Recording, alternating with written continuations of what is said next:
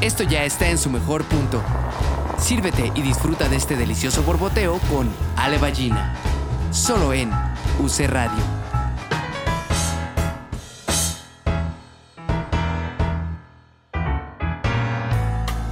Hola, ¿cómo están? Bienvenidos a otro episodio más de Borboteo, Borboteo Podcast. Hoy es nuestro episodio número 25. Estamos diciendo que es nuestro episodio de bodas de plata.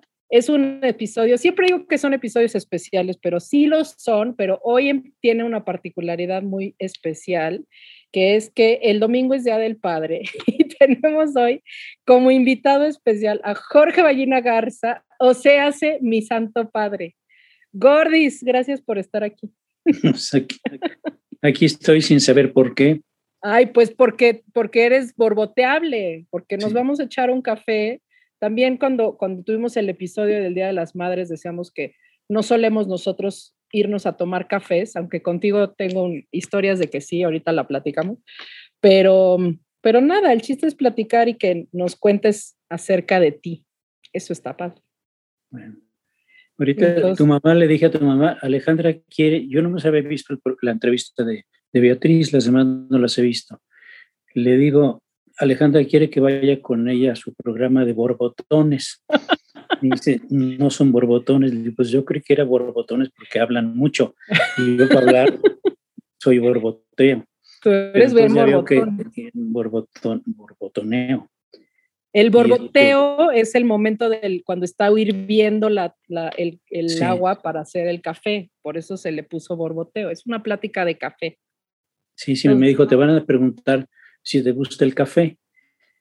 Bueno, ¿te gusta el café? Esa es mi primera pregunta. Sí. Curiosamente sí me gusta, pero no sé cuándo empezó a gustarme. A ver. Y, me, y recapacitando me di cuenta que cuando yo estudié arquitectura entré a los 18 años y salí a los 22 o 21, son unos 5 años, y donde me la pasaba dibujando en un respirador encerrado todo el tiempo y jamás tomé un café. Ah, mira. Entonces dije, qué raro que, que siendo, a lo mejor no teníamos ni cafetera, pero quién sabe. Porque éramos pobres. Todas las anécdotas de mi papá empiezan con éramos, éramos pobres. ya entrar cuando éramos pobres. Pero entonces, este, Nunca tomé café cuando estaba viendo, dibujando en el respirador. Y luego me di cuenta que a lo mejor empecé a tomar el café más que por el café, por platicar con la gente. Y luego me vino una anécdota que este, en un viaje a París, no me acuerdo con, con, si con tu mamá o con Jorge o contigo. No, era Jorge, era Jorge. Era Jorge, llegamos a una cafetería en París y se acerca la, la, camarera y me dice a mí, ¿café o le? Yo le contesté, yo no hablo francés ni papa, ¿café o le? Yo le contesté, le. Y yo a Jorge, qué raro que me pregunta si café o leche. Está preguntando café o, le, este, con leche. Entonces me di cuenta que lo que me empezaba a gustar era el café con leche. Pero mi falla no era el francés, sino en realidad es que una de las características mías son una capacidad enorme, una creatividad enorme, eso sí, muy dispareja, pero puedo hacer tres o cuatro cosas al mismo tiempo fijándome muy bien y al mismo tiempo soy terriblemente distraído. Lo del café olé, pues no necesitaba hablar francés para entender qué me estaban diciendo, pero no nomás es en el idioma francés, también con Jorge, en un viaje a Nueva York, llegamos a un restaurante y llega un mesero y me dice, ¿Are you from New Jersey? Y yo le contesté, No, I am from Mexico City. Y yo dije, Jorge, qué raro que me preguntaras si soy de New Jersey. Te dijo Happy New Year. Did you have a good New Year? yo creo que me estaba diciendo de, de New Jersey. Entonces, en realidad, el café lo empecé a, a tomar después y o sea, nunca, lo, nunca lo usabas como para despertar o para mantenerte despierto, lo usabas como para platicar. Para, para platicar. Entonces, cuando dices, viene el café, se calman las cosas, ya no hay prisa, ya llegamos a la parte más tranquila. Esa es la, sí me gusta, sí me gusta, pero es como en los vinos. Yo no sé de vinos, ni sé de marcas, ni de precios menos, ni de uvas, ni de cosechas, ni de años de cosecha pruebo el vino y digo, ¿me gusta o no me gusta? Y con el café me pasa igual. No sé si el café es de Chiapas o turco o de lo que sea, si no lo pruebo y me gusta o no me gusta. Esa es mi relación con, con el café. ¿Y cómo lo tomas? ¿En qué momento lo tomas? ¿Cuándo lo disfrutas más? Pues ahora que ustedes me regalaron en Navidad, tú y Jorge, una cafetera de esas que te hacen todo, lo tomo en la tarde, cuando siempre estoy, bueno, estoy encerrado ahora, siempre estoy dibujando, pero hoy estoy encerrado, pues estoy tomando el café y este, y ahora me hacían un pastel, ahora ya no, porque estoy a dieta y no peso mucho, pero la panza sí, y no me baja, entonces es una desesperación. Entonces, ya no tomo tanto café porque no está el pastelito. Pero solo era también. Pero, por ejemplo, si lo tomabas solo, pues ya no era una cosa como para socializar, era un momento para tener contigo. Sí, en ese sentido, sí, ya después cambió el. pero no soy mucho de, estar tomando cafés todo el tiempo. Cuando estamos en la universidad, me acuerdo, todos salíamos. Yo estudié en la, en la Ibero y me tocó, bueno, soy del año del caldo, entré en la Ibero en 57, entonces estábamos en San Angelín, la hacienda de San Angelín, era la escuela de arquitectura, de diseño plástico y de, y de el diseño industrial no existía, nomás era historia del arte. Entonces ahí estudié de 57 hasta el 61, me recibí, este, nos tardamos mucho en recibir, yo fui el primero y me recibí en 64, en abril de 64. Y luego con lo del chiste de que cuando éramos pobres, en realidad éramos y no éramos, porque de mi familia, bueno, del lado de mi mamá, todos son de Monterrey. Mi abuelito se llamaba, era un abogado muy prestigioso y famoso, prestigiado y famoso, y una gente muy cercana al arte. Su casa era un centro de cultura, la casa de mi mamá. Mi mamá era una niña rica que este, eh, era la, la, única mujer, entonces, muy creativa y muy artista. Y mi abuelito era una gente extraña porque era, no era muy creyente, era teósofo, o sea, no era, pero respetaba mucho las religiones. Entonces la casa de ellos estaba llena de gente rara, ¿no? Estaba desde María Conesa, que era pues, una cancanera, no cancanera, pero una de, de, esa época, vivía junto, pero venían de todo el mundo, eh, una poetisa Berta Singerman que cantaba los poemas cantados. Y luego era, eh, le gustaba el ajedrez, entonces venían los más famosos ajedrecistas del mundo. Entonces su casa tenía un teatro para 200 gentes. Cuando éramos ricos y luego fuimos pobres y perdimos el teatro. Y luego, bueno, eso no lo perdimos, se lo voló un tío. Se bueno, lo perdimos. Lo perdimos. Y del lado de mi papá eran españoles, mi abuelito era de Madrid y mi abuelita era de Zaragoza, Aragón. Él era un médico prestigiado en España y se vino acá pues, de aventurero porque, quién sabe por qué, no era por la revolución ni por la, digo, la guerra civil, ni mucho menos. Vino por ahí por 1905, una cosa así. Y fue de los fundadores de la Beneficencia Española, el Hospital Español. Entonces vivían en la Alameda, en una casa muy bonita donde estaba el banco, un banco de, o Hacienda, la Secretaría de Hacienda pero no era, no era, era alquilada, pero una casa enorme. Ah, sí, ¿no era de ellos? No, era alquilada, pero era una casa muy bonita, este, y ahí era, era otro mundo, era del mundo científico y del lado de mi otro abuelito era el mundo artístico. Entonces mi mamá recitaba, luego eh, fue la, tomó clases de ballet con Miss Carol, era una inglesa que era la que daba clase aquí, pero mi abuelito quería que mandara, que bailara danzas hindús entonces en su casa vino una hindú, Senia Sarina se llamaba. Yo la conocí en Bellas Artes. Sí, la conocí en Bellas Artes. Y con mi mamá ya, cuando, cuando éramos pobres, que íbamos al tercer piso de Bellas Artes. Pero además, bueno, mi abuela, para que lo sepan, bailó en Bellas Artes. Yo esa es una anécdota que siempre cuento. Cuando Bellas Artes estaba recaudando fondos para ser construido, ¿cierto? Sí, dicen que todavía no tenía bancas, tenían unas, eh, no tenía. Hizo de, tierra y había agua inundado, entonces, y sí bailó en la ópera de Aida, ahí de, en el segundo acto, de los, hay unos que bailan, hay unos como negritos. ¿Cómo llegó ahí por la Miss Carol? Miss Carol sí le, pues les pedían que, que, prestara su, su, grupo de ballet, pero entonces cuando Senia Sarina estudió danza de la India, bailaba muy bien.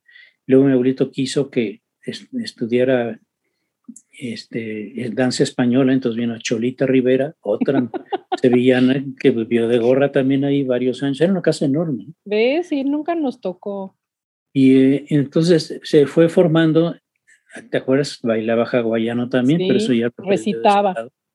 Pero siempre bailaba y, recitaba poesía muy bien en las reuniones de teósofos. Los teósofos este, eran pues ni bien a bien la teosofía no, era tanto una religión, sino una posición así existencial. Entonces, Super avanzada para su época, porque ¿qué año era? ¿30? No, no, mi mamá se casó en 35, o sea, Por eso. antes, ¿no? Antes, ajá. Y luego los de Monterrey, mi abuelito se llamaba Garza Galindo y mi abuelita se llamaba Galindo Garza, y no eran primos ni nada. Ajá. Entonces, el Garza Galindo. Porque eran de Monterrey, todos son Garza. Garza Galindo, y le acabamos quitando el Galindo, porque el del lado de mi papá eran González Ballina, y aquí le quitaron el González, que era muy, muy común, y, y se quedó el Ballina y nos trajo unos problemas terribles. Entonces, yo me acuerdo un día que, la primera vez que fui yo de bracero, bueno, bracero arquitecto, porque me fui en un camión con un grupo de estudiantes ya voy a contar historias. a Fowler, California, con un, un, ingeniero físico nuclear que era muy católico, pero se casó con una protestante en la época de la guerra y tenía 17 hijos. Órale. De los cuales eran cuatro de él y los demás eran, todos eran este, adoptados, coreanos, hindús, de todos. Eh, adoptados. adoptados. Órale. Entonces nos fuimos a un pueblito que se llamaba Fowler éramos cinco mexicanos, yo era así como el que mandaba ahí. Yo acababa de terminar la carrera, tenía 22 años, y me regresé, después de estar ahí de bracero, construimos una iglesia y un centro de cultura en un pueblito de 1800 personas, pero eran 100, 100 distintas iglesias. Entonces la idea era unificar las iglesias, que no hubiera divisiones. ¿De qué? ¿De estilos? De, no, de, de, creencias. Ah, de creencias. Entonces este señor unificaba, que era lo bonito, y se llamó Acción Seglar Internacional. Después hubo otro, otro viaje que se fueron a San Francisco, yo ya no me fui porque me quedé haciendo mi tesis, y luego otro que tampoco fui porque no acababa la tesis, que fue a, a Sicilia, pero con el mismo ah, señor. Yo siempre he hecho cosas raras, pero me fui en un camión este, de, de bracero porque éramos pobres y no teníamos dinero. Oye, cuéntanos, antes de que sigas con anécdotas, porque van a surgir anécdotas acerca de esta pregunta, pero es, ¿a qué te dedicas? Yo en, realidad soy arquitecto, pero en realidad yo creo que soy más maestro que arquitecto. También tiene su historia por la pobreza. ahora sí, venga. Porque mi papá se muere cuando yo tenía 17 años, se muere a los 45 y entonces eh, todavía no existía la Iberoamericana, pero el rector de la Ibero, que es el padre Hernández Prieto, que estaba en el Patria, en el Instituto Patria, me dice, quiero que te invito y te doy beca por, por dos años en la Iberoamericana, que empezaban a abrir la Iberoamericana. Yo entré en 57, se abrió en 55. Eres la que, segunda generación, ¿no? Yo, la tercera, de arquitectura. Entonces, eh, curiosamente me, fue un préstamo, digamos, y, entonces tuve la beca esa, que por eso fui muy matado y muy estudioso, porque para que no me la quitaran. Pero al terminar la, carrera, empecé a dar clases para pagar la beca. Y entonces me seguí desde 1962 hasta el año pasado, 58 años. Entonces por eso digo que fui más, soy más maestro que arquitecto pero soy un, arquitecto que no, no, éramos de familia de muchas relaciones públicas, todos. todo lo que hice yo de arquitectura fue sin una familia, ningún tío arquitecto, ningún, nada heredé, todo lo hicimos este, con varios amigos, que somos amigos desde segundo de primaria. Y que sus hijas este, somos amigas, a su vez. Son las hijas, son amigas. Y, entonces hice muchas cosas de arquitectura, muchísimas. Y siempre estuve en la Ibero este, dando clases, es, fue la característica, pero arquitecto, arquitecto siempre he sido y he hecho de todo. Pero antes también tengo, esta es la faceta de arquitectura, por eso digo, yo no sé qué estoy haciendo aquí con tu programa. Pues porque estás hablando de lo que te gusta hacer, todos hablan de lo que les gusta hacer. Soy, soy enormemente creativo, eso sí, y me y pico por todos lados.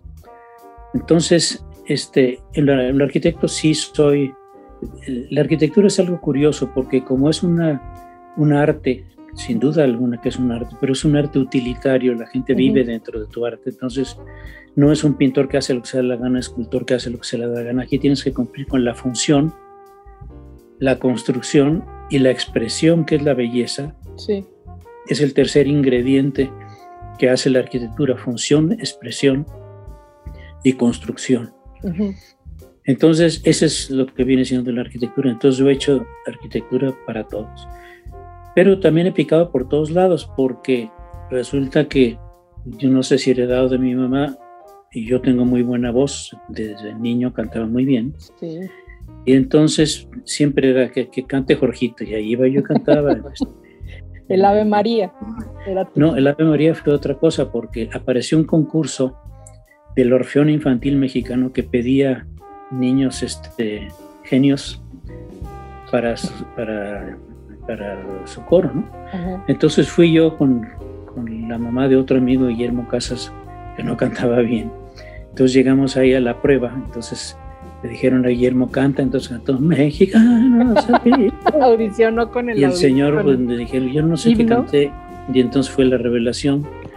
Todos me contrataron, querían que me fuera como solista en una gira por Europa con el Orfeón mis papás ¿No eran los cantores de Viena, mentiroso? No, los cantores. A mí me dijiste que eran los hasta ahorita me vengo a enterar. Orfeón infantil mexicano. Ah, yo creía que eran los. Allá no hubieran dejado.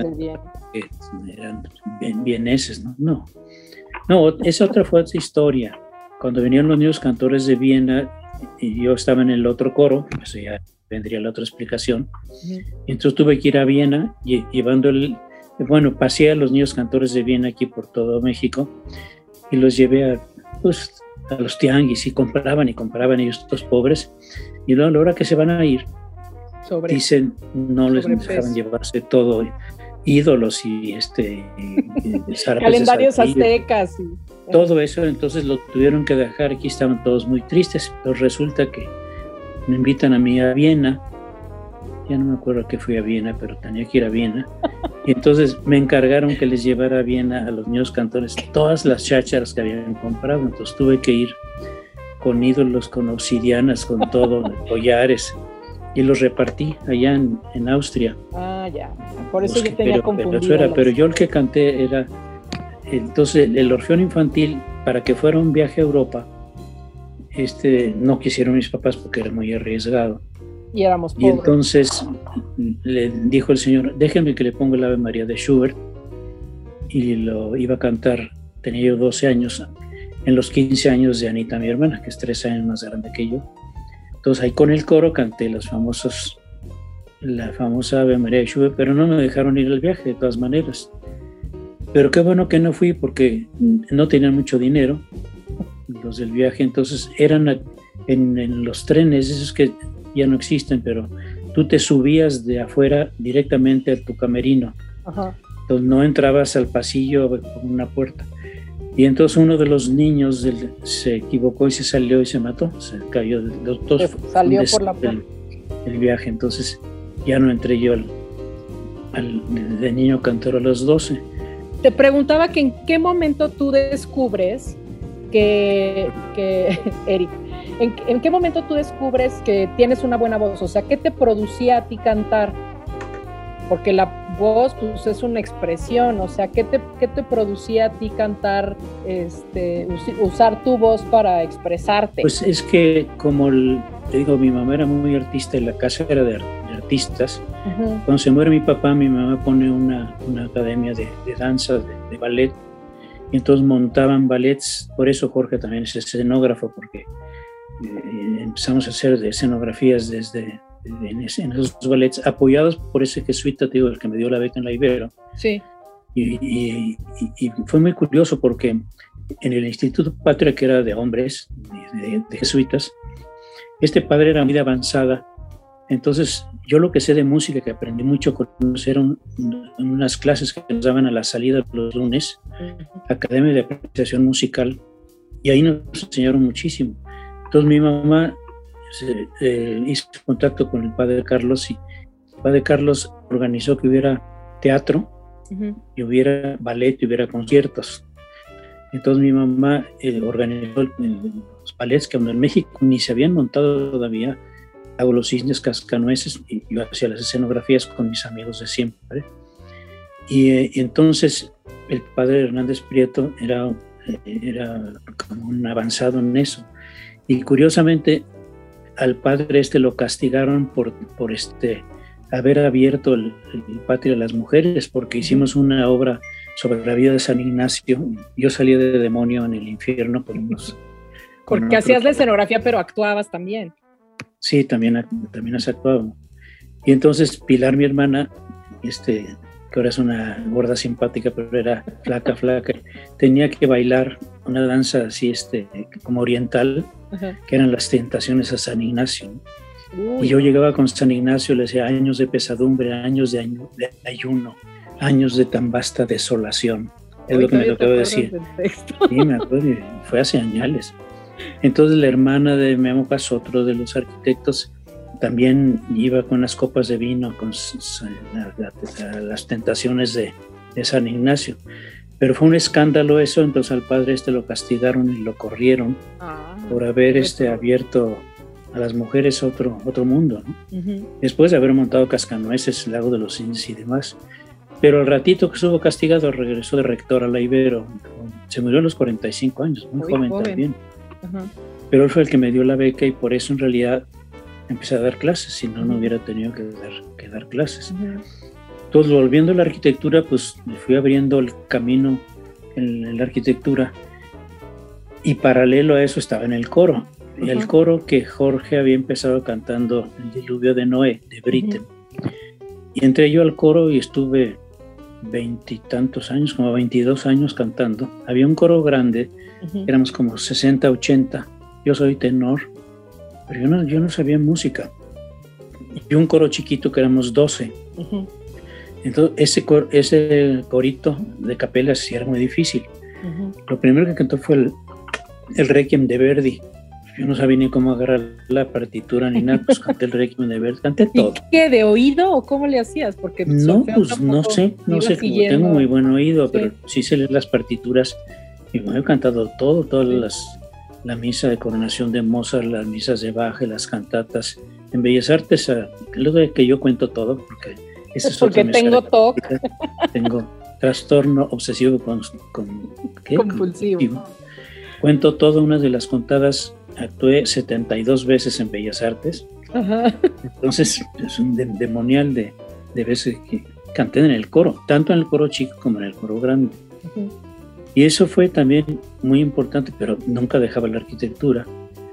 Pero aparte, después en, en la universidad empecé a subir me nombraron director del departamento de arquitectura cuatro años, me religieron otros cuatro, fue director de la división de arte tres más, luego me nombraron director de arquitectura urbana y diseño gráfico, social y textil. La cosa estuve como 18 años en puestos directivos, pero siempre dando clases. Era el único director, todos los directores cuando entraban a, ya de directores, dejaban de dar clases. Y yo nunca dejé de, dar clases porque era lo que me gustaba. Y ahorita es lo que, lo que sigo haciendo. este, pero entonces, pues, pues eso es lo que te digo, he tenido facetas de, de actor también, porque hacíamos teatro. Escribíamos las obras de teatro y las actuábamos también. Y luego lo que me preguntabas del canto, pues me acuerdo es aquella vez que en la exposición de la Philips, mi papá para que le vendiera, no me acuerdo, para que le vendieran una grabadora más barata o algo, me dijo que cantara, entonces me grabaron ahí, canté, dije, ah, pues mira, muy bien, tenía ocho años, ¿no? ¿Y cómo te diste cuenta de eso? O sea, ¿qué te pasó a la hora de cantar y darte cuenta de que, te gustaba cantar? Mucha seguridad, nunca tuve ningún miedo, cantaba con enorme seguridad. Ajá. Y luego era, eh, por ejemplo, con Pilar, mi hermana que cantaba bien, actuábamos el, el dúo de los paraguas, una zarzuela del, ¿cómo se llamaba? El, año pasado por agua, algo así, una zarzuela española. Famosísimo el dúo de los paraguas. Bueno, cantamos en todos lados eh, para conseguir dinero para escuelas, para monjitas, para todo el... Pero en realidad era estar haciendo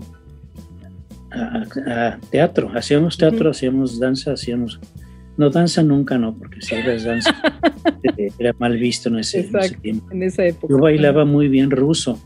Cuando te daban las rodillas. Cuando me daban las rodillas bailaba todos los, los, bailes rusos, esos tirados rebotando por el suelo.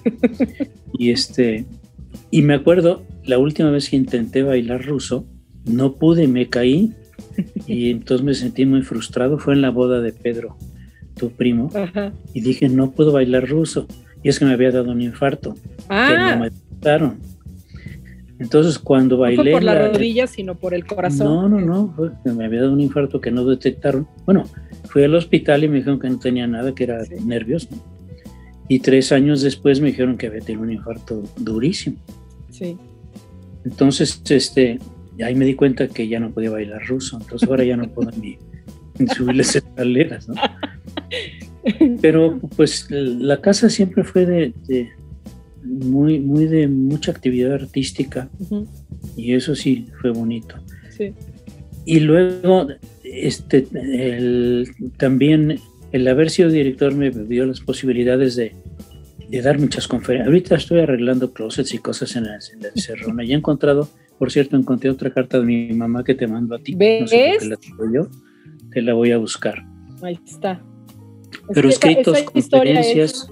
Cuando mi abuela, que era, era, bueno, era coreógrafa y coreografió todas estas cosas que decía mi papá, a nosotros en algún momento también nos puso un cascanueces, unos fragmentos de cascanueces con los rotarios, en donde Jorge, el otro día decíamos que hizo sus pininos, porque literal era el pino de, del cascanueces que crecía así con hecho de tela de casa bayón y entonces ahí hace poco mi papá me, me, confesó que mi abuela me había dejado un libro con de, pues de clase, me lo regaló ahora en mi cumpleaños, me lo devolvió. Pero pues eso, o sea, creo que nosotros heredamos de ustedes, o sea, si hubiéramos dicho queremos ser abogados o contadores, hubiéramos sido la oveja negra de la familia porque pues sí tenemos toda esta cosa artística, pues desde, desde todo esto que están... Está, este libro, eh, le digo, no había más que Miss Carol, que la que enseñaba ballet en México, y yo con mi mamá la acompañé siempre, por cosas raras, a mis hermanas ni les importó, pero yo siempre fui a, a Bellas Artes al tercer piso porque éramos pobres, pero veíamos, conocíamos a todos los bailarines, a todas las coreógrafas, ahora premiaron a una que se llama Cora Flores, que ya tiene como 100 años lo operaron. apenas empezaba. Sí. Entonces conocíamos a, todo el mundo de los bailarines y, del medio. Y demás, del medio, sí. Pero me desvié de eso, ¿por qué quería decir? No, estabas hablando, bueno, de esto, de que siempre hubo, siempre hubo teatro y siempre hubo este, cultura en la casa, o sea, era una cosa heredada. Y luego, luego también que eso es lo que yo no soy escritor, pero he escrito un montón también. Este, lo primero que escribí, bueno, es por historia, pero yo no sé si eso interesa o no interesa nada más. Tú platícanos, mira, están aquí todos comentando, ya hasta dijeron que te consiguiéramos un biógrafo, imagínate lo que, de los comentarios de nuestros escuchas aquí en el, en el estudio, así que tú sigues. Un día, este, yo tenía 20, 23 años, yo creo, llegaron unos alumnos de la Iberia y me dijeron, este, ¿no nos podrías dar clases de Egipto, Grecia y Roma? Digo, pues, pues, no, yo estudié esto de Egipto, Grecia y Roma. Es que el profesor que tenemos es un imbécil y que nos lo querían correr. Y le, tú les digo, si consiguen un profesor, lo corro. ¿no? ¿Corriste un profesor? No, yo no lo corrí. Entonces les dije, bueno, denme tiempo para estudiar Egipto, que es con lo que iba a empezar. Entonces, eh, con otro amigo, Luis Mariano, este, nos fuimos a un rancho de, de su esposa, eran novios creo, y yo estudiaba el Egipto y él estaba estudiando el Islam porque iba a dar otra clase. Entonces, bueno, me volví un gran conocedor de, de Egipto, dando la clase. Y llegué y corrieron los profesores también por quién sería. Entonces yo di de Egipto, Grecia y Roma, pero de Egipto era mi fuerte. Entonces empecé, llevaba muy buenos apuntes, tenía muchos escritos. Ahora me he encontrado todo esto, que lo tenía guardado. ¿De qué? ¿De investigaciones? ¿Dónde investigabas? Porque pues no había internet, no conocías Egipto. Pues no, libros. Eh, de, Egipto había un libro de la cultura egipcia de Wilson, un, un, librito chiquito del centro de, de, económica, ¿cómo se llama?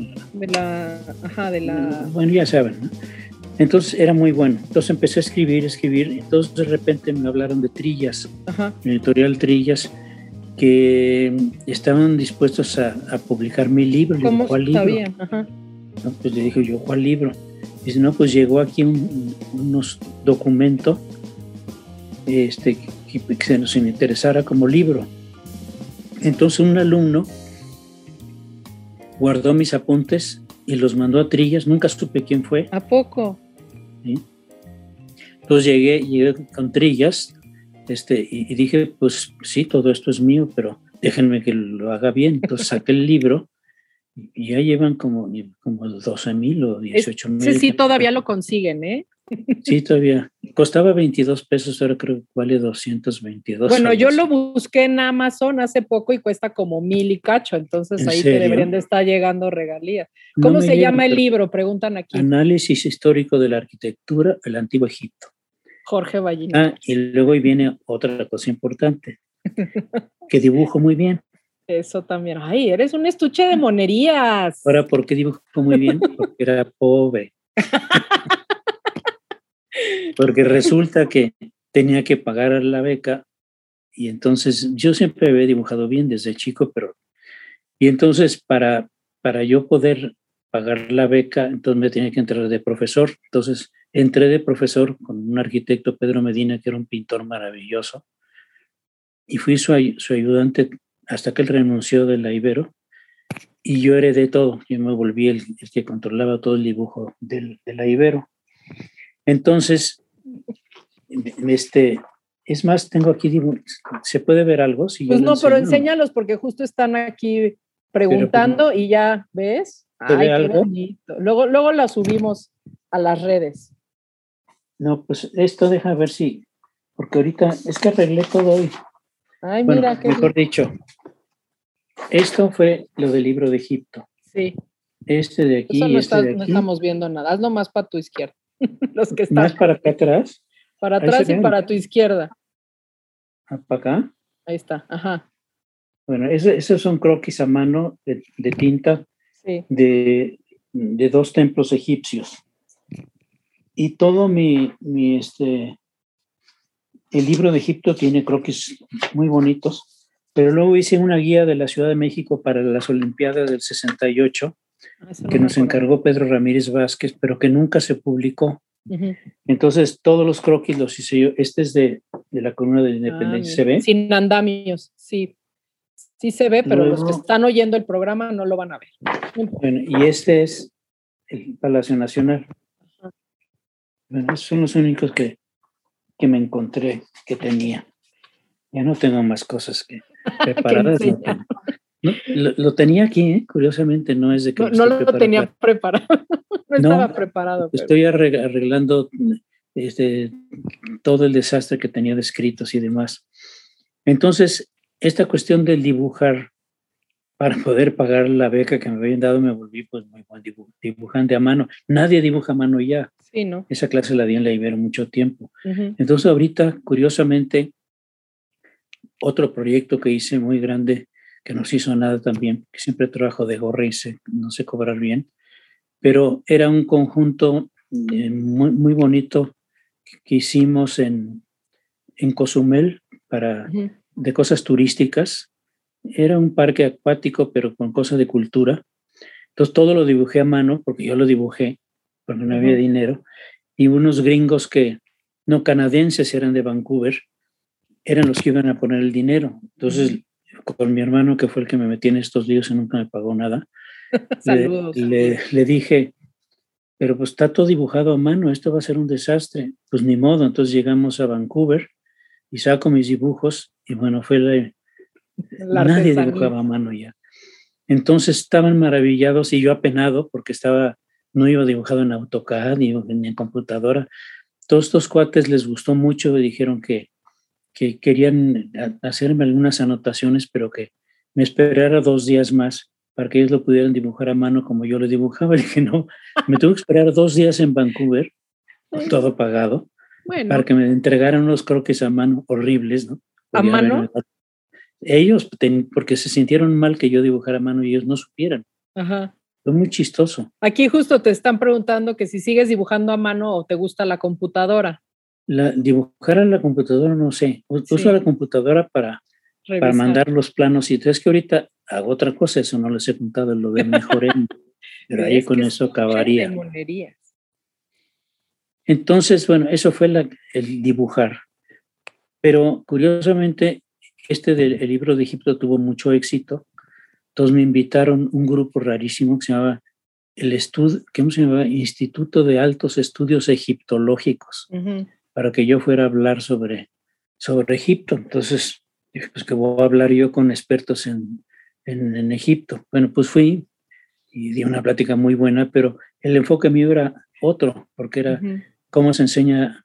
Yo analizaba las, como un psiquiatra que analiza, acuesta al, al, enfermo en un diván y le vas preguntando de su pasado. Yo hacía eso con los faraones y con todo, con poesías, y, para ir sacando la arquitectura, de dónde era la arquitectura y los programas de arquitectura. El libro es muy, muy diferente.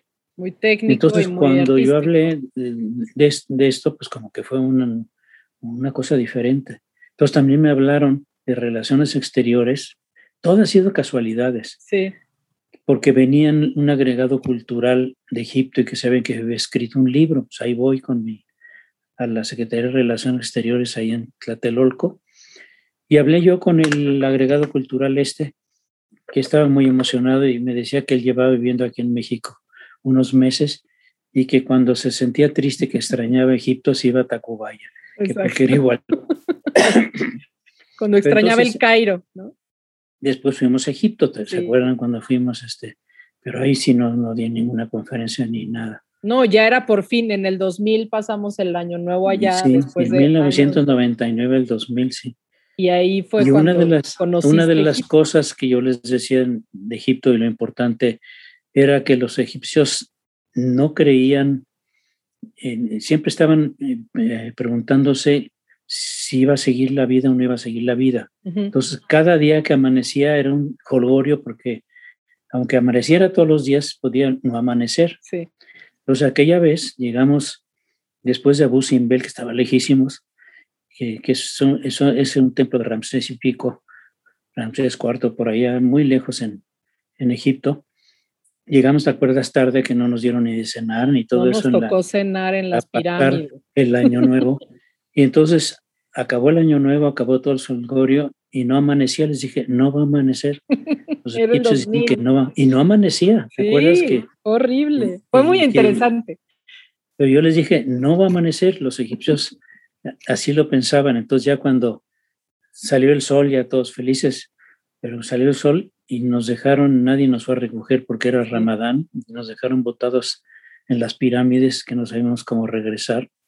En medio del desierto, así a lo, a lo lejos empezaban a aparecer las figuras de las personas y luego ya las, las siluetas de las pirámides. Fue muy impresionante. Pero pues todos, todas esas cosas me han ido pasando de casualidad. Otra casualidad extrañísima fue un día estaba yo y me, y me habló un arquitecto y me dijo, este, Alá me ha hablado y te ha elegido. Te va a hablar un musulmán y te va a proponer algo que tienes que decir que sí. Le dije, ¿qué es eso? Se llama Amurabi, ¿cómo se llama? Amurabi Mufuri, Amurabi Mufuri. Pero es argentino, como que un maometano argentino. Entonces, me dice mi secretaria, que le habla un señor rarísimo Mufuri, Mufufi. Y tú, entonces contesto el teléfono y digo, bueno, hola Jorge, soy Amurabi Mufuri. Que, bueno, este era un, un, eh, un maometano, bueno, no maometano, musulmán de origen que argentino, argentino, de musulmán no tenía nada. Y entonces me dijo que quería que yo había sido elegido por Alá, así, ¿eh? para acompañar a un grupo de latinoamericanos, eran argentinos y brasileños, eran como 15 y 15, a un viaje a Medio Oriente, a Siria y a Líbano, y que como yo sabía mucho de los árabes, me habían elegido a mí, se llama FEARAB América, Federación de, Árabes, y que querían ir a, buscar sus raíces. Ninguno hablaba inglés y yo hablo re mal inglés. Happy New Year. New Jersey. Pero bueno, este, hablo mal inglés, pero di clases en UCLA, en Harvard, en un montón de lados, pero de churro, quién sabe cómo. Pero entonces les dije, pues yo sí voy. Todos me dijeron, te van a matar, estás loco. Y entonces, bueno, ahí, ahí toma un ¿Qué año era eso? Preguntan aquí. 1996. Okay. Entonces me dijo, eh, nos vemos en, en la Murabi Nufuri, me dice, nos vemos en Damasco yo te voy a estar esperando en Damasco para que nos acompañes con los árabes. Entonces, yo dije que sí, todos me dijeron, ¿estás loco? Tu mamá me dijo, sí, vete. Siempre nosotros hemos sido así, ¿no? Entonces, tomo un avión a Frankfurt, eh, yo lo pagué, ¿no? Que me iba a pagar eh, no sé quién. Entonces llego, llego a Damasco a las, como a las 3 de la mañana, sin visa, ah, porque no, no tenía visa de entrada porque no había relaciones México con Siria, eh, porque lo chistoso que la guerra estaba en Líbano y en Siria no, Siria estaba tranquilo. Pero entonces yo no tenía visa, pero que en Damasco me iban a dejar entrar. Entonces yo llevaba un llavero con la foto de tu mamá en la mano, porque era de una, una maletita que traía yo ahí. Y yo como a las 3 de la mañana, nadie me estaba esperando, ni nadie sabía quién era yo. Entonces no hablaba ni... Hablar inglés era una ofensa, porque era... Claro. Odian a los gringos. Entonces yo con ademanes y todo, y entonces un cuate típico como de México, ya estaba harto, y entonces de repente me arrebata la foto de tu mamá y se queda viendo y su cara como, pues, pues está pasable, ¿no? Y pasa, Entonces ya entré a Damasco sin visa. Tu visa fue la foto de tu esposa. La visa fue la, entonces llego al, al, al hall del, del, aeropuerto y dije, ¿aquí qué hago? ¿A dónde, ¿A dónde voy? Me acordaba que un señor Haddad, ¿cómo se llamaba? Ya no me acuerdo cómo se llamaba, es el que iba a pagar en el boleto de avión, supuestamente. Entonces llego al, aeropuerto de Damasco y, vi que iban a estar en un hotel Sham algo así, Sham, sí, quién sabe qué. Pero, ¿En qué hablaba? Si no, habla, no podía Y no había Google Maps ni había... No, no había nada. Entonces voy viendo los letreros y, y voy viendo Sham eh, como que leí un anuncio de un hotel Champalas y dije, pues ahí está. Entonces veo otro letrero que decía como taxi, que entendí que era taxi. Entonces voy con el del taxi y le digo, señale Champalas. Pero cuando le enseño señal Palas me hace cara como de cuál, y entonces me di cuenta, estoy diciendo Holiday Inn Aeropuerto, Holiday Inn Centro, Holiday Inn no sé cuántos. Pues ahí me trepo al, al taxi, me acuerdo muy bien en la noche de llegando a Siria, llego al hotel, ya estaban ya todos los ¿Y por qué no fueron por ti? Porque este argentino, el, el era un desastre total, ¿no? Entonces, bueno, ya después de, aquello, me acabaron pagando el boleto de avión, sí me lo pagó el señor este. Ya acabo rápido de esta anécdota, pero yo les dije, mire, yo no soy, yo no conozco de los árabes más que de los egipcios y no llegué ni a Cleopatra porque me quedé en los ya, ya, no me interesó eh, Marco Antonio y Cleopatra y los Ptolomeos porque ya no eran tan interesantes como los... los para mí acababa todo en los Ramseses, ¿no? Y este, bueno, y entonces de repente nos vamos a la Universidad de Damasco. dije, bueno, yo voy a estar muy, no es cierto, yo no tengo ningún pariente árabe, ustedes son los árabes. Mis abuelitos, quizá un visigodo en España haya sido un árabe, pero no lo creo. Dije, yo voy a estar muy prudente, no voy a hablar, no voy a decir nada. Entonces, llegamos y había unos letreros en árabe en la universidad llena de estudiantes, un montón de, estudiantes y con aquellos letreros que no sabíamos qué, decían, y hablaban todos en árabe. Pues, ninguno hablaba árabe de los, de los 14 brasileños ni los 14 o 12 argentinos. Ni toteros me caían mejor los brasileños, pero obviamente me, fui en el camión con los argentinos, que eran a todo dar también. Pero este, y entonces de repente en aquella gran reunión con el rector y con una bola de invitados de quién sabe de dónde, me dice la Murabi, te toca hablar. ¿Cómo que me toca hablar? ¿En qué? Tú nos vienes a representar porque tú eres el único universitario. Pero, ¿de qué voy a hablar? ¿Y en qué voy a, en qué voy a hablar? Me dijo, no, tienes que hablar.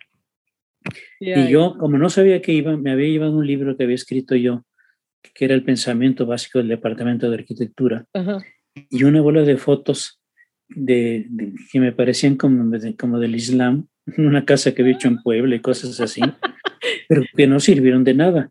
Pero dije, no, yo no voy a, yo no, te, te, toca hablar. Entonces un silencio en el, en el auditorio aquel y dije, pues, ¿en qué vas a hablar? Tú habla en español porque te va a traducir un señor que habla muy bien español y representa en Cuba con Fidel Castro nuestros intereses sirios en Latinoamérica. ¿no? Entonces, bueno, yo subo al escenario y empecé a hablar sobre la formación, sobre la igualdad del hombre y la mujer. Una bola de... Me salió muy bien, porque luego escribí un libro. El chiste es que todo está, está en un libro que le puse 12 noches y una noche. Ilustrado con dibujitos. Con todos los dibujos de, viaje. Entonces, 12 noches y una noche fue porque estuve 12 noches y luego la última que me persiguieron y me iban a meter a la cárcel y me tenían arrinconado con las metralletas por, por, por este, porque querían que era, ¿cómo se llama? Terrorista. Porque resulta que cuando hablé del hombre y la mujer y la igualdad y no sé qué tantas cosas. En el Islam. Este, los, los del Ferab estaban aterrados. ¿Cómo te atreves a decir todo esto en un país islámico? Y mametano, este, sí, mametano. pues ya me asusté, dije, pues, ¿qué habré dicho? Pero entonces me, me, manda a llamar, en, nos invita a un restaurante muy elegante, me, me regalan una, pues una como charola con unas inscripciones y el rector de la universidad me dijo que nadie se había atrevido a decir todo lo que yo había atrevido y que estaban emocionados y no sé cuántos, pero era la gente culta, ¿no? Sí. Entonces todos los demás nos van a matar, este, tú tienes la, ¿por qué te pudiste decir todo esto? Pero ahí no pasó nada porque esto era Siria. Ajá. Estaba, eh, todavía estaba la Sherba Basalat, ¿cómo se llama el actual?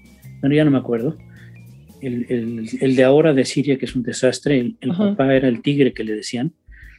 Entonces, este, decidimos que en Siria nos fue muy bien, en la Universidad de Damasco. Entonces, ah, bueno, entonces ya para esto, este, que hable el mexicano, porque había hablado muy bien en todos los brasileños, que hable el mexicano.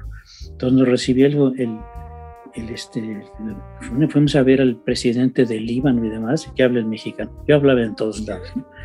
Pero entonces, a la hora que vamos a pasar de Siria a Líbano, yo no llevaba visa, no llevaba nada. Entonces, en la frontera me detienen, dicen, no puede pasar. Entonces les dije, pues vayan ustedes, yo me quedo aquí. Entonces fueron todos a, yo me quedé en la frontera arribísima, ¿cómo se llamaba? Ya no me acuerdo ahorita el lugar pero el quinto me dije, bueno, ¿qué hago con mi pasaporte? Pero entonces de repente, como en México, todos se fueron, entonces uno llegó y me dijo, pues déjenos su pasaporte, pero no le podemos sellar nada porque no tenemos el papelito. Entonces fueron a un pueblito para tener un papelito que nunca llegó. Entonces me dijeron, bueno, lo dejamos pasar, yo ya solo. Y ahí, o sea, ¿iban a qué? O sea, iban como en una gira o un tour. Iban a buscar a sus parientes. Siria y en Líbano. Que nos habían dicho que Siria y Líbano eran amigos, nada de amigos, era un desastre. Eh, entonces, como yo era el único que hablaba inglés y mal, encontramos a los parientes en la Universidad de Líbano. Pasó una cosa muy curiosa. Bueno, para esto, logré pasar sin pasaporte y sin nada, me dejaron pasar. Y llegué a, a Beirut, a Líbano, y al ratito llegó mi pasaporte. O sea, pero milagrosamente. Pero, pero, no acabó ahí la historia, porque resulta que en Líbano sí estaba la guerra. Sí. Entonces, este, fuimos, cuando fuimos a ver al, que habló el mexicano, cuando fuimos a ver al presidente del Líbano, íbamos en un camión y entonces nos dijeron, ayer aquí bombardearon los, los de Hamas, todos los que odian a los, no, no eran los de Hamas, los, los judíos, palestinos pobres, no, los judíos de, de Israel, de la Aviv, están mandando misiles bombardeando acá. Entonces íbamos en un camión y de repente cae un misil y truena todo el camión. Entonces, bájense porque nos están bombardeando. Pero yo venía del lado de la ventana y vi como que se había tronado la llanta del camión. Y no era un misil, pero nadie se enteró. Yo fui el único que vi que, que había explotado la llanta. Pero ahí nos fuimos corriendo. ¿Y era la llanta o era un misil? Fueron la llanta. Ah. Los misiles cayeron después, sí siguen cayendo. Pero entonces, bueno, como estaba la guerra en, Beirut, en Líbano, entonces de repente les digo, bueno, yo tengo mi boleto para regresar desde Damasco. ¿Cómo? Si nosotros, que aquí de Líbano todos nos vamos ya. Le digo, pero entonces, ¿por qué? El Hammurabi ese fue un desastre, ¿no? Entonces digo, ¿cómo regreso yo? Este, ese libro tú no lo has leído. no, no me regañes en público. Y le dije, este, ¿cómo me regreso yo a, este, a Siria? Y, este, si no tengo visa, no tengo nada. Y, entonces me, me, entré al Líbano de, pirata, digamos. Entonces llega una española y me dice, he oído tu problema. Mira, yo soy, soy de una agencia de viajes. Estoy casada con un árabe. Y nomás te quiero decirte que ya te chingaste. no dijo chingaste, eso es muy mexicano. No, era española, pero no, sí, dijo lo, no, sí, dijo algo así, pero bueno, no sé. pero quería decir eso. Entonces, este, yo dije, ¿y ahora qué Y todos dijeron, no, nosotros nos regresamos mañana, pues tú te quedas aquí. Y luego, ¿cómo regreso yo a, Damasco? ¿Qué, voy a hacer? Si me están persiguiendo, me habían pasado. Me tuvieron detenido con una metralleta contra una pared que yo no entendía nada de lo que hablaban en árabe pero bueno, me dejaron pasar.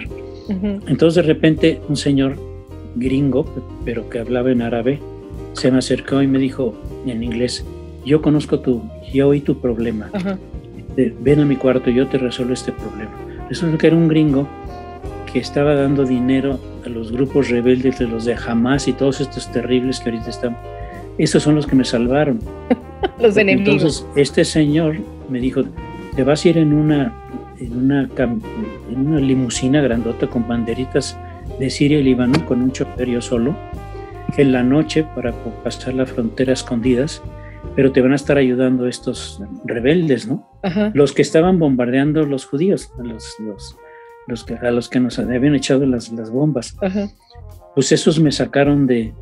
Y, y, en la noche iba yo con el árabe este, que pues, no hablaba, no, no podía hablar con él. De repente se paraba y se, se bajaba y se iba y se había comprado unos panes, unos panesotes como estos, este, como hostias gigantes. Y yo dije, no, pues entonces aquí ya no me mató este cuate. Pero entonces a la hora que de repente vemos la frontera, el árabe me dio una carta escrita que en árabe que no entendía más que BIP, como que yo era very important people, algo así, person y este, pero no sabía qué decía. Entonces me dijo, esta le enseñas en la frontera. Entonces cuando al chofer este le enseño la carta, me dice, no, no, no, no, agarra la carta. ¿Qué diría? no sé. qué nervios. El que decía que me tenían que ayudar los de los de Herbalife, era jamás, los, los grupos esos ¿Y sentiste miedo en algún momento? Más bien era esta cosa. Pues no, no, miedo no tenía. Ah, bueno, porque me dijo la española, esa la que ya te jodiste, ha de haber dicho, jodiste. Este, me dijo, la única manera es que te vayas en un avión y que cruces y llegues a Damasco volando de Beirut. Entonces, a la hora que voy por el avión, habían cancelado todos los vuelos porque los estaban bombardeando. Entonces, no había vuelos porque se los tiraban los judíos. Entonces, salí en el, en el, cuando llegamos a la frontera en la noche a oscuras, el cuate este me dijo así como, cállate me tiró el papelito, se apaga las luces y se sale por el desierto brincando y nos brincamos la frontera.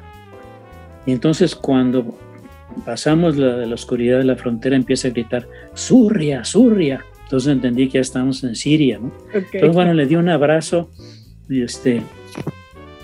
Y, y, ya logré y me nomás me dijeron, no se te ocurre ir al hotel, vete directo al aeropuerto. Sí. Entonces salí al avión a las 7 de la mañana, yo llegué al aeropuerto a las 11 de la noche, cerrado el aeropuerto. Yo toco la puerta del aeropuerto al que ya había llegado donde Tocó vi la puerta. entonces, entonces toco la puerta y toqué la puerta y, y salió un señor y entonces le digo en inglés, este, pues My plane, tengo mi my vuelo, plane. Me, me quiero ir, este, entonces me dice, ¿a qué hora es su vuelo? Le digo, a las 7 de la mañana, me dice, very early, very early. Entonces me dejó entrar y dormí en, en una banca ahí en el, en el aeropuerto, Ajá. pero tampoco traía manera de salir ni nada, y nomás traía mi charola esa con Ah, los sí, leggers que me había dado el rector. Entonces a la hora que llego no me dejaban salir porque no tenían nada, nada de papeles. Entonces enseño una char la charola y venía un árabe atrás de mí que hablaba inglés y me dijo, este, ya le conté a ella rápido, entonces ella explicó Ajá.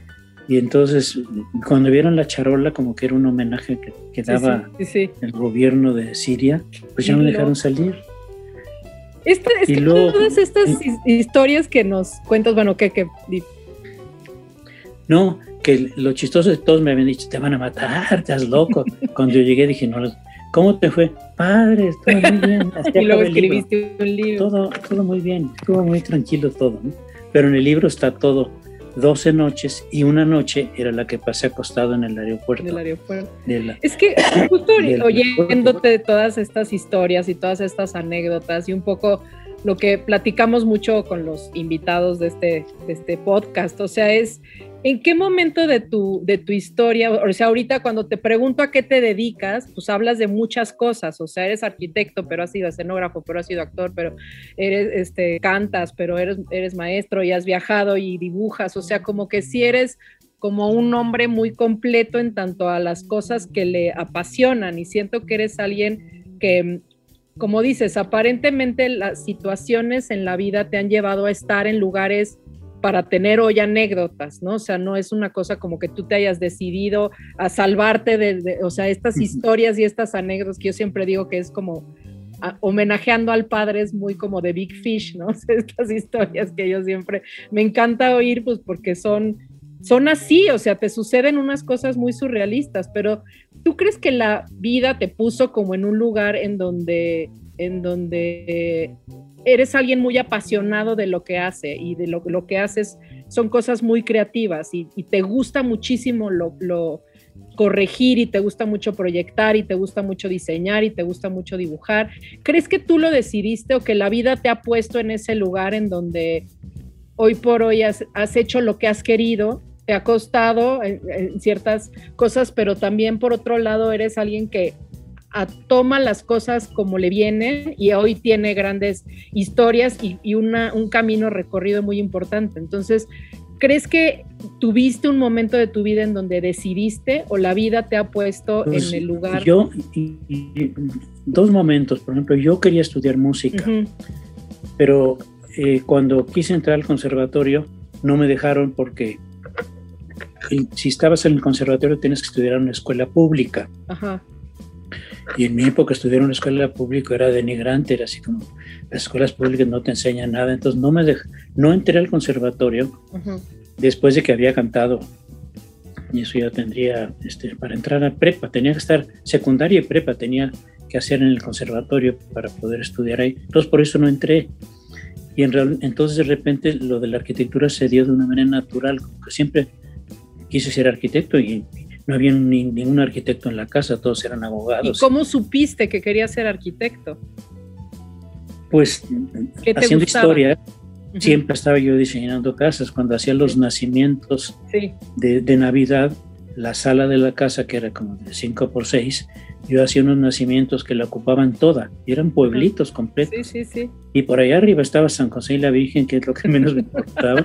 Porque, no, estaban en un lugar muy prominente, pero lo que me interesaba eran las casas, el pueblito. La, y empecé a hacer eh, casas, y como éramos pobres, me acuerdo, ayer me estaba acordando de eso, este, un, un, eh, unas, eh, una, una- la hermana de mi tía Mary Luis está casada con un judío muy rico, los Stiglitz de Hugo Stiglitz, el actor.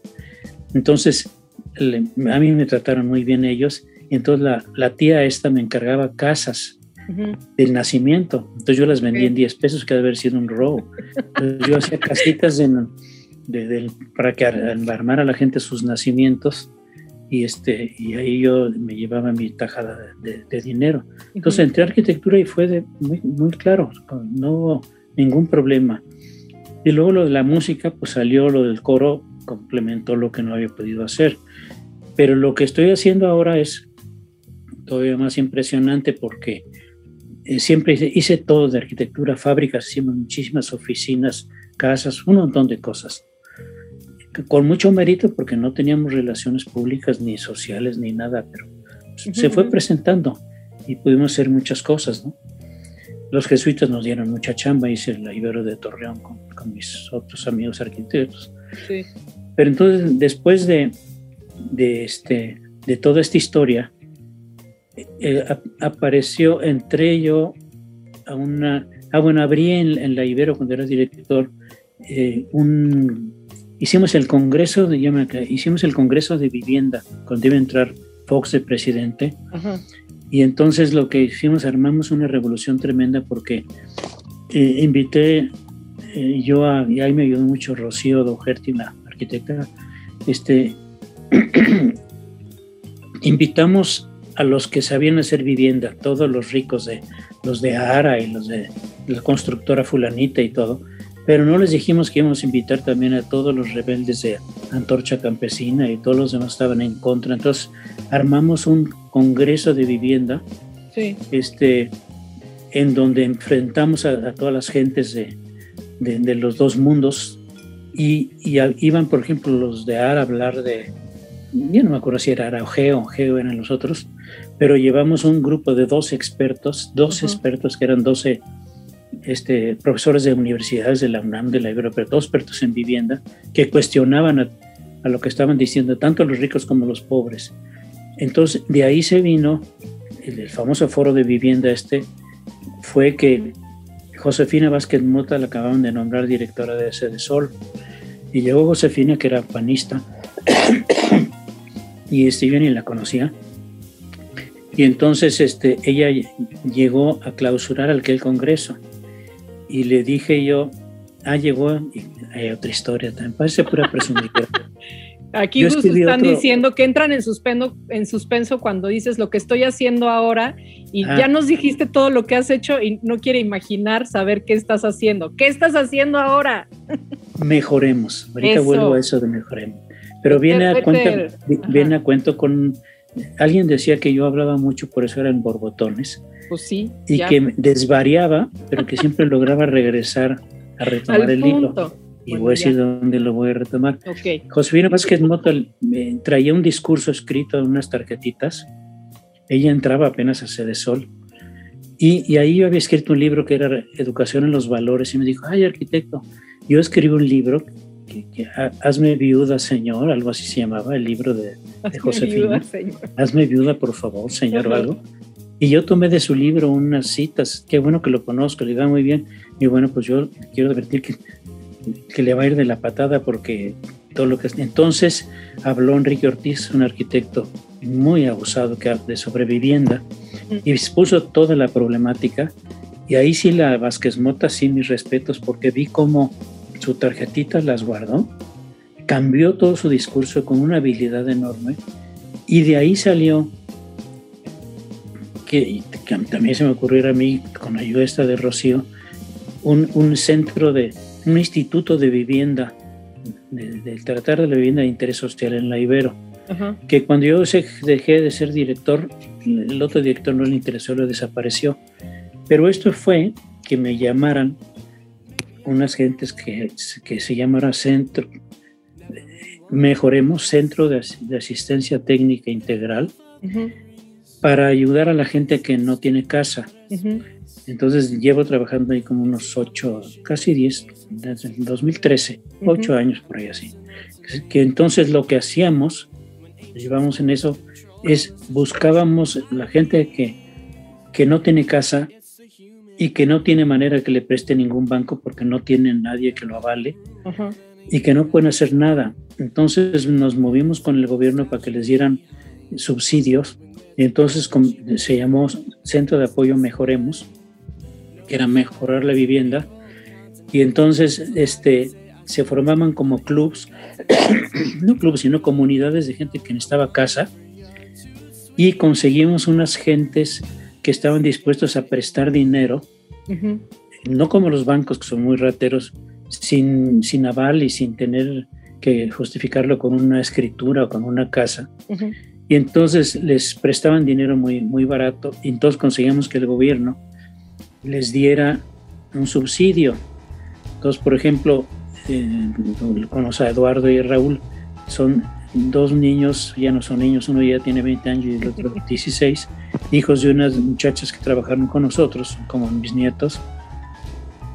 Y a ellos eh, les conseguimos, por ejemplo, al papá de, Raúl, le subsidio le dieron 90 mil pesos, más un préstamo que lo pagó muy, porque la gente pobre es, ahora sí estoy como López Obrador, los pobres son buenos, pero estos de veras son cumplidos, pagaban y todo, entonces todo ese sistema de ayuda fue muy impresionante y trabajamos mucho personalmente casa por casa. Yo iba en contra, también trabajé en Auris, que eran en casas en serie, pero era una porquería, renuncié porque no me gustaba. Entonces estas son casas por casas y hemos hecho 7 mil, 7 mil proyectos. Y yo he hecho 6 mil fácil dibujándolos yo. Tengo 20, ahorita no tenemos un quinto porque no hay dinero y de 20 arquitectos, son mis arquitectos de campo, arquitectos, no son fifís como de la Ibero donde di clases, son hijos de un carpintero, de un albañil, viven en, situaciones muy pobres, pero son arquitectos recibidos. Y, y, eso les sigo enseñando, aunque ya no de clase en la universidad. entonces ellos se van a los pueblos, trabajan, llevan los proyectos, los concilian con la gente, pero ahora todo cambió, porque todo esto que logramos atender a mucha gente y conseguir que les dieran dinero, el sismo del 2017 que hizo que se cayera todo, el, gobierno retiró los subsidios, ya no van a dar, entonces dijeron resuelvan el problema de las gentes que se les caen las casas. Entonces fuimos a Oaxaca y fuimos a Morelos y fuimos a Puebla, donde se había caído todo. Por ejemplo, había un señor que dio mucha tristeza en un pueblito que estaba su casa junto a un río vino un temblor y el temblor hizo que el río se fuera y luego regresar y se llevó a su casa y no pudo comprobar que había, había estado su casa, entonces no le dieron nada, ¿no? Sí, no, qué horror. Entonces el chiste es cómo ayudar a ese pobre. Bueno, entonces se acabó el, sistema ese de ayudar con subsidios y entonces pues era empezar a trabajar de otra manera eh, con esto que se llama mejoremos, de mejorar tu, tu casa pero es un trato personal con la gente, se hacen las casas para cada uno como la necesita y como la quiere. Sí. Y logramos influir en Infonavit también. Y ahora hay un proyecto que se llama Construyo, que está lleno de burocracia y lleno de líos. Hoy también López Obrador la está regando un poco porque para las elecciones famosas dijo, el pueblo es sabio, no necesita que lo ayuden, necesita asistencia técnica, denle dinero, ¿no? Entonces, dándoles dinero, lograba los votos. Cada quien hace lo y que este, quiere. Y entonces, a ver, ahora, ¿qué va a pasar? ¿Quién sabe? Sí. Pero entonces, este nuevo sistema de Infonavit está muy bien, se llama Construyo. Infonavit no depende del gobierno, pero pues tiene que estar barbeando al gobierno. Bueno, y esto es lo que hemos venido haciendo en Mejoremos. Ok, pues es muy interesante todo lo que nos has estado platicando, porque si bien son muchas anécdotas de vida, que como yo siempre digo, eres muy big fish, tienes muchísimas historias y, anécdotas.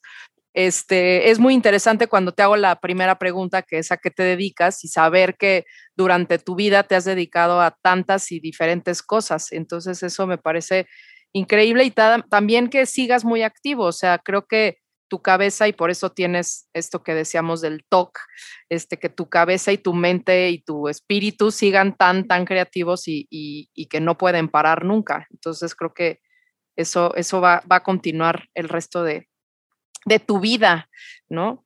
Este, mm, y pues sí, o sea, has, pisado como muchos caminos y lo que platicábamos, o sea, de en qué momento eh, defines, o sea, si es la vida la que te puso en el lugar o si es eh, tu propia decisión de irte como acomodando en donde, donde has estado. Entonces, pues siempre, siempre es muy divertido escucharte y, con, y, tus, y saber tus historias. Por eso dije que eran borbotones, porque no puedo parar. de hablar, exacto. Y estoy, ronco. Estoy ronco de tanto hablar. Sí. Bueno, pues gracias a todos los que se unieron con nosotros a esta grabación. Como saben, cada viernes tenemos un, un invitado nuevo a tomar café, a tomar café de su, de su, en su manera muy particular. Como escucharon, eh, tenemos gente en, que puede estar participando con nosotros en el chat de la grabación. Si ustedes quieren ser parte de estas grabaciones, pueden eh, encontrarnos en arroba borboteo podcast en Instagram y a UC Radio en Instagram y en Twitter.